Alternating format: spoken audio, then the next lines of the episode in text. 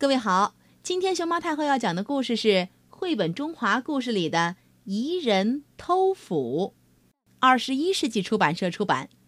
关注微信公众号“毛妈故事屋”和荔枝电台“熊猫太后摆故事”，都可以收听到熊猫太后讲的故事。从前，村子里住着一个叫王二的人，他生性多疑。有一天，他用家里的斧子，唰唰唰，劈柴，可这把斧子太旧了，把他的手磨出了一个大血泡。王二生气的一摔斧子，不好，斧子被摔断了。哎呀，王二只好问老婆要了钱，去集市买一把新斧子。他来到集市上，哦哟，集市上好热闹呀！瞧，前边就有卖斧子的。王二挑来挑去，挑了一把最快的斧子。这把斧子很好用。王二用它砍树，三下两下就把树砍倒了；王二用它劈柴，七下八下就把柴劈完了。王二太喜欢这把斧子了，用完就用布把它仔细擦干净，放在柴房里。有一天，王二拿着斧子来到田地里，用它劈枯树枝，树枝一会儿就劈好了。他光顾着捆树枝。然后背起来就回家了，新斧子被他忘在了地里。第二天一早，王二发现新斧子不见了。他先在柴房里乱找一通，没有找到，然后又到厨房里找，也没找到。接着跑到鸡窝里找，鸡窝里也没有。最后他又跑到后院里找，后院里也没有找到，哪里都没有斧子的影子。斧子到底放哪儿了呢？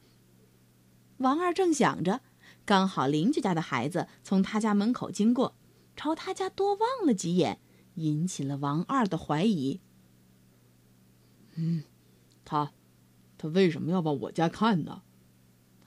对了，上次我用新斧子的时候，他就在附近，会不会是他偷的呢？想到这儿。王二就觉得那个孩子走路的姿势呀、眼神呀，都鬼鬼祟祟的。有一次，王二听那孩子和别人说：“我捡到的太好用了。”难道是在说自己的斧子吗？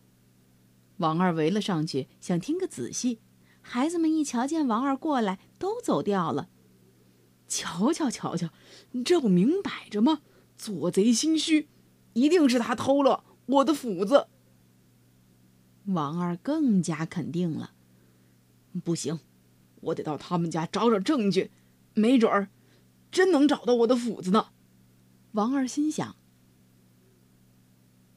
于是，王二趁邻居不在家的时候，偷偷的在邻居家找起斧子来。可是，找来找去，也没找到那把斧子。这时候，嗷嗷嗷！邻居家的狗突然叫了起来。原来邻居一家人回来了，王二吓得赶紧藏了起来。等邻居一家都睡觉了，他才偷偷跑回来。王二的老婆责怪他回家太晚，把他给骂了一通。王二没找到斧子，又挨了一顿骂，心里越想越生气。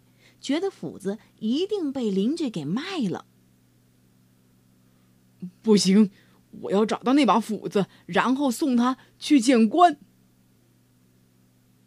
第二天，王二来到集市上，发现一把斧子和自己丢的那把很像，于是就跟卖斧子的人商量，想把他带走。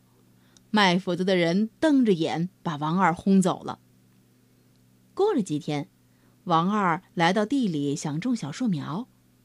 突然，在一个土坑里，发现了自己的新斧子。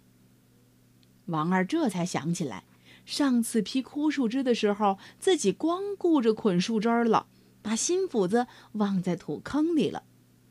王二高兴地吹着口哨回了家，在家门口又碰到了邻居家的那个孩子。哟，瞧瞧，这孩子多天真可爱呀！怎么会偷我的斧子呢？